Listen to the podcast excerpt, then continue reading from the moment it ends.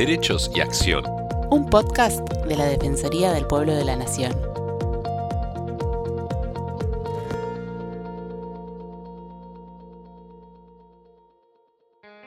Bienvenidos a los podcasts de la Defensoría del Pueblo de la Nación. Soy Estefanía González Isola y estoy junto a Fernando Almirón para compartir diferentes temas de interés general. Dora Beatriz Barrancos es una investigadora, socióloga y feminista argentina. Es profesora titular de la Universidad de Buenos Aires e investigadora principal del CONICET. Formó parte de su directorio de entre 2019, 2010 y 2019. Se licenció en Sociología en la Facultad de Filosofía y Letras de la UBA en 1968 con diploma de honor.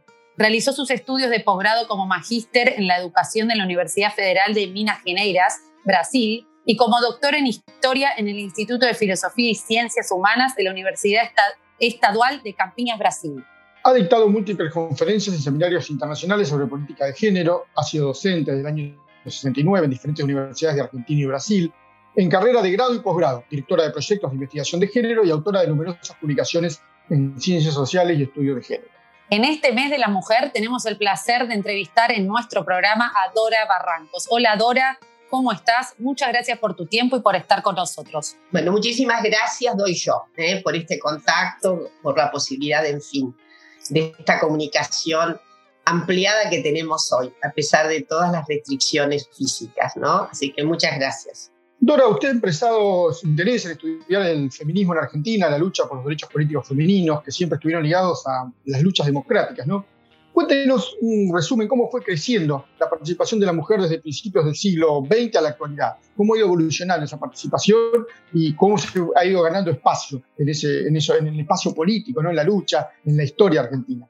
Bueno, vamos a tratar de hacer una síntesis de una situación compleja, abigarrada y al mismo tiempo eh, con derivas hoy día que son notables respecto de la situación eh, de las mujeres en la escena social si nos referimos a inicios del siglo XX. ¿no? Es decir, a inicios del siglo XX las mujeres eh, tenían un acatamiento normativo, eh, además un orden jurídico que las disminuía, estábamos bajo el Código Civil que implicaba la suerte de minoridad de las mujeres, eran incapaces relativas, eh, para comerciar, para trabajar, para profesionalizarse, tenían necesidad del consentimiento del marido. Así que fíjense ustedes, tal lo que decía nuestro primer Código Civil, ¿no?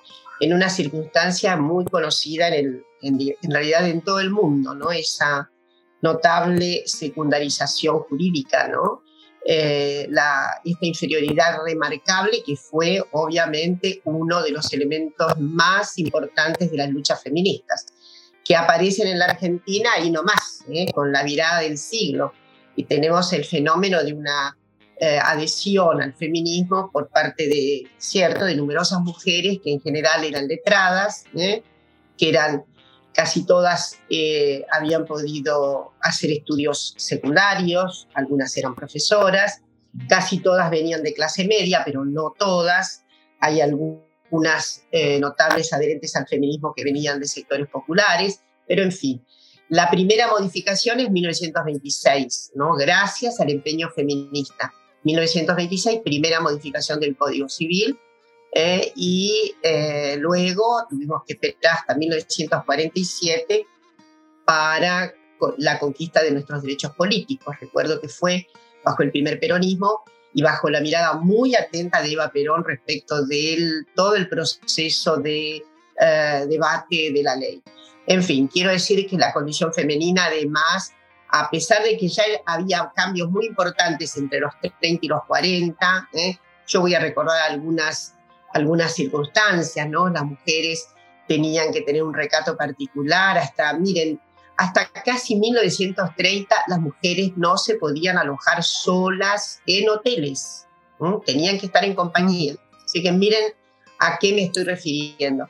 Luego, inclusive con los cambios habidos, el acortamiento de las polleras de los 20 para acá, reclames que tenían cada vez más una cierta inducción a una cierta libertad, a una cierta ampliación de la libertad sexual cierta, pero era muy recatado el panorama porque además insisto siempre en esto, era, había unos valores patriarcales tremendamente acendrados que significaban para la mujer una moral de enorme contrición. Voy a recordar también que jurídicamente eh, había una eh, caracterización del adulterio como delito, ¿eh? pero el adulterio tenía significación diversa si era ella la adúltera o el cónyuge, ¿no?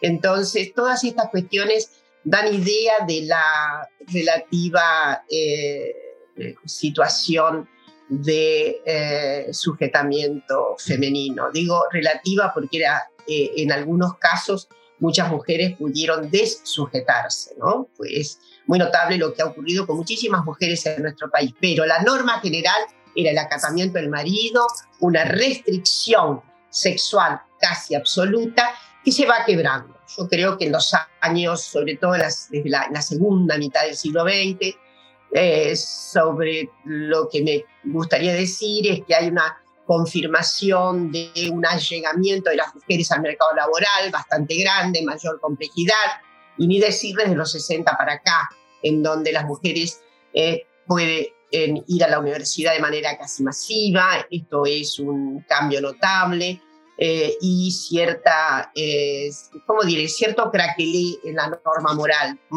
Mi generación se corresponde, 60-70, a ciertas rupturas fundamentales que hicimos. Ya no era un pecado mortal irse a vivir con el novio, por ejemplo, ¿no? Claro. No era, no era tampoco tan extendido eh, el, digamos, el, la, la posibilidad, la, la franquía. Pero bueno, eh, fueron cambios notables. Yo viví esos cambios de casi de vorágine, de militancia de las mujeres en muchos movimientos sociales y políticos, en fin. Y bueno, qué decirles después eh, las convulsiones tan tremendas de nuestro país en los años de la dictadura, en los años del terrorismo de Estado y la, en fin, la desaparición de muchísimas mujeres en nuestro país y la aparición en la escena de mujeres tan formidables que horadaron ¿eh? la brutal dictadura, como son madres y abuelas de Plaza de Mayo. Vean ustedes el, significado notable, ¿no? Desde el punto de vista eh, que era, era un clivaje muy, muy eh, acendrado, ¿no? El maternaje, convirtieron ese maternaje en una acción política extraordinaria, ¿no? Es decir, ahí hay, a pesar de que no estaba en, en una concepción muy consciente, digo, una concepción muy, eh, sino en intuiciones de que las mujeres reclamando por sus hijos podrían justamente tener un significado que se apegaba al significado societal de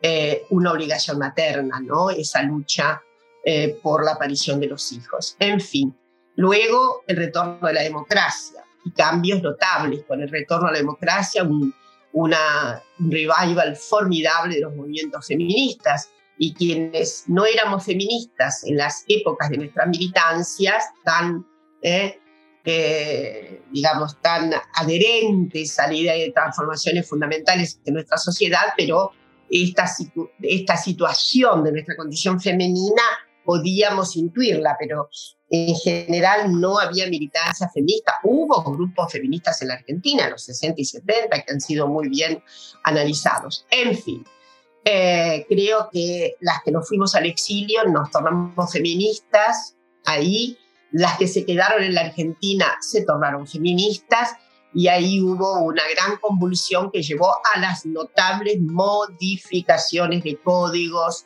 eh, y a la modificación también. La agenda esta era una agenda que ya tenía elementos muy diferentes de la vieja agenda de las feministas del pasado, ¿no? Aquí se, se trata ahora y además hoy día está muy extendido la lucha contra el flagelo de la violencia. Aparecieron en los 60 los, las nuevas conceptualizaciones respecto de eh, la caracterización eh, patriarcal, su íncita violencia, sus formulaciones brutales, hostigadoras y segregadoras de las mujeres. Bueno, hemos dado una página enorme, eh, eh, dado vuelta una gran página, ¿no? Y hoy nos encontramos con una situación que no pensábamos hace 40 años. eh, los feminismos, las luchas por los derechos de las mujeres, que también envuelven, alcanzan a los derechos de las personas de diversa identidad sexogenérica, hoy, hoy día tiene un derrame de masas. A mí me gusta decir cuál es la caracterización principal de nuestros feminismos. Nuestros feminismos son hoy ramificaciones de masas. Hay feminismos eh, de todos los colores y hay feminismos para todas las, yo diría, para todas las visiones. Hay una visión central eh, que hace, digamos, que el cauce se unifique, que es la lucha, sobre todo la lucha contra la larga estabilidad patriarcal, que ha trastabillado bastante, pero que todavía está muy fuerte y muy firme, todavía hay eh, canteras graníticas patriarcales en nuestro país, pero bueno, lo que tenemos de nuevo es también una efervescencia feminista precoz, eh, juvenil, sub-20 y hasta, si nos descuidamos, feminismos en las niñas muy adolescentes y preadolescentes que, eh, que podemos ver en, a, propósito de lo que dicen, de lo que enuncian, de lo que narran. Esto es maravilloso, ¿no? Es decir, hemos hecho de una, de una situación eh, eh, de alguna manera, eh, digamos, muy, muy, muy consagrada a, grupos relativos de, de, influencia, sin duda, pero de demografía, ¿no? Más bien pequeña, a esta extensión extraordinaria de feminismos populares, de feminismos de todas las clases, de feminismos para, digo, todos los gustos. Y además que Argentina Argentina ha sido, en este momento, es un poco la guía de otros países. Uno lo ve cuando fue el último debate por la despenalización del aborto, desde España, desde Europa, desde eh, toda América, lo veían también como un triunfo propio eh, en lo que se ha logrado en Argentina. Es Argentina está marcando un rumbo en ese sentido, ¿no? Estoy completamente de acuerdo en que estamos marcando el rumbo. América Latina en general está marcando el rumbo. Ustedes efectivamente, ahí narras bien, Fernando, el efecto del ni una menos, ¿no? Pero también hay efectos con la propia marea verde, en el sentido que la marea verde obviamente ha sido la marea que ha procurado con tanta insistencia y con tanta convicción, eh, eh, nada menos que la sanción de nuestra ley de aborto, pero va más allá de este extraordinario paso que hemos dado a fines del año pasado, ¿no? Sino que la marea verde está consistiendo obviamente en lo que tú estás diciendo. La marea verde es una marea antipatriarcal, la marea verde es una, es una marea anti eh, la segregación de las mujeres y de las otredades, y la marea verde está significando vidas libres de violencias, vidas dignas de ser vividas, vidas igualitarias en oportunidades y en tratos. ¿eh? Mm, eso es lo que, lo que está significando la marea verde. Y efectivamente está llegando al viejo continente, ¿no? Y bueno, ha sido muy importante también desde ya, eh, insisto, la propia conquista legal en el sentido de Argentina proyectada en este momento también a todas a todas, a todas las áreas de América Latina. Hemos conseguido hasta este momento la más eh, técnicamente, eh, la mejor ley eh, IBE que hay en América Latina en este momento. Es la mejor, la mejor técnica legislativa. y entonces eso también nos da una proyección particular para tantas compañeras, tantas mujeres en América Latina, ¿no? Seguro, seguro. Dora, le queríamos preguntar cuál es su análisis sobre la imagen y participación de las mujeres hoy en los lugares de poder o de toma de decisión en el gobierno y en el ámbito laboral privado. Yo creo que hay cambios. En, esta, en este momento están muy, eh, digamos, eh, son muy observables esos cambios, cambios obviamente la significación de la participación numérica, ¿no? el significado que tiene la participación, mayor participación numérica de mujeres. Voy a decir que es notable el avance argentino respecto del número de mujeres en ciencia y técnica, ¿no? sobre todo mujeres científicas. La Argentina marca un nivel muy particular eh, en el orden mundial ¿eh? acerca de mujeres que se desempeñan en las áreas científicas. En las áreas tecnológicas, ahí hay un gap bastante grande que hay que eh, remitir. Bueno, en fin, qué decirles de la presencia de mujeres en la vida política. ¿eh? Hemos tenido una presidenta mujer dos veces, ¿eh? eso también es un paso muy, muy notable.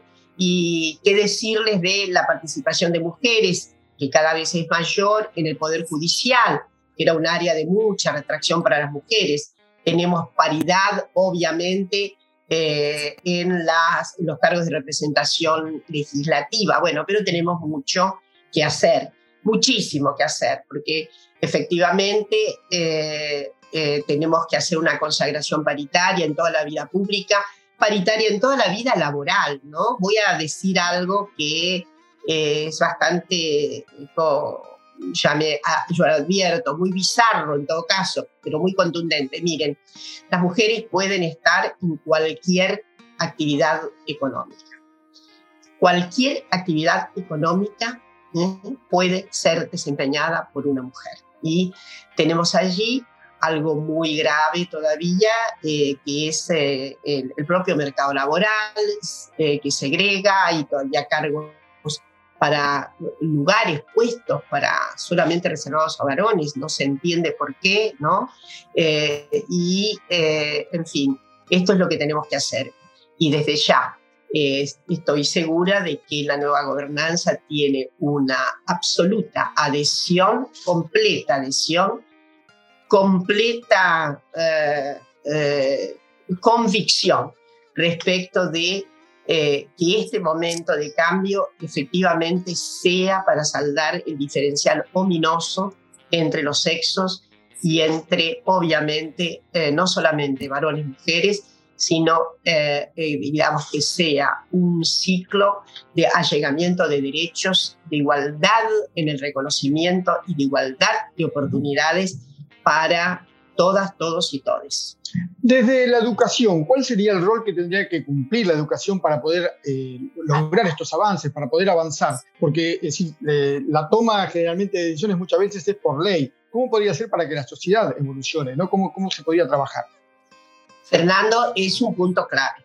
¿eh? estos días, estos días particularmente, en que hay una fuerte ebullición para ver cómo efectivamente vamos a enfrentar de manera contundente el flagelo de la violencia, a mí particularmente eh, me resuena, eh, y lo digo en todo y cualquier lugar, me resuena como una primera obligación del Estado, un cambio profundo en la malla curricular de la formación docente, para que desde la formación docente haya perspectiva, pero no perspectiva tangencial de género, perspectiva constitutiva de género en toda la formación docente. Eso es decisivo. ¿Para qué? Para que podamos tener manifestaciones rotundas de cambio en la formación de todo el sistema educativo. Pero tenemos que comenzar por un, por un nuevo formateo ¿eh? en, la, eh, en lo que es, la currícula docente. ¿Para qué? Para que nuestras, nuestros docentes tengan otra eh, otra concepción, otra mirada, otra percepción. Percepción sobre sí misma, porque no me olvido o no nos podemos olvidar que eh, justamente en nuestros países es mayoritaria la presencia femenina, sobre todo en la escuela primaria y ahora en la escuela secundaria. Hay más que, digamos, no sé los últimos datos, pero sé que era, más, era paritario y hasta en algunos lugares con mayor presencia de mujeres. He dicho algo que debe hacerse, transformar la currícula, que es transformar la formación, transformar la cabeza, transformar los sentimientos de los que, de las que forman, ¿eh? porque si no, eh, el, no vamos a poder transformar esa formación de niñas, niños, niñas y adolescentes. Y la otra cuestión que yo estoy solicitando con mucha fuerza es que además de la ESI, nuestra educación sexual integral, haya un compromiso, pero muy rotundo de la administración de educación en todas las jurisdicciones, que efectivamente eh, se, como, se eh, disponga a, la, eh, a una inversión importante, que son los equipos interdisciplinarios que estrictamente son supervisores, aleccionadores, informadores respecto de violencias. Esto hay que hacerlo de manera específica en el trámite de la educación primaria y secundaria. Entonces, para mí, la educación tiene hoy una revelación sustantiva, primordial, esencial si queremos una sociedad libre de violencia, si queremos erradicar el flagelo, si queremos efectivamente que vivamos en una sociedad un gran ético ¿eh? hebreo llama, Margalit llama, una sociedad decente, una sociedad donde nadie humilla a nadie, donde nadie hostilla a nadie, donde nadie violente a nadie. Para cerrar, Dora, porque la verdad que el tiempo nos corre, porque es muy interesante todo lo que estamos hablando, pero la última que te queríamos hacer es apelando a su trabajo de abordaje institucional en términos de perspectiva de género. ¿Qué es lo que cree que hoy se puede hacer para evolucionar desde estos ámbitos, más allá de la educación que recién hablamos?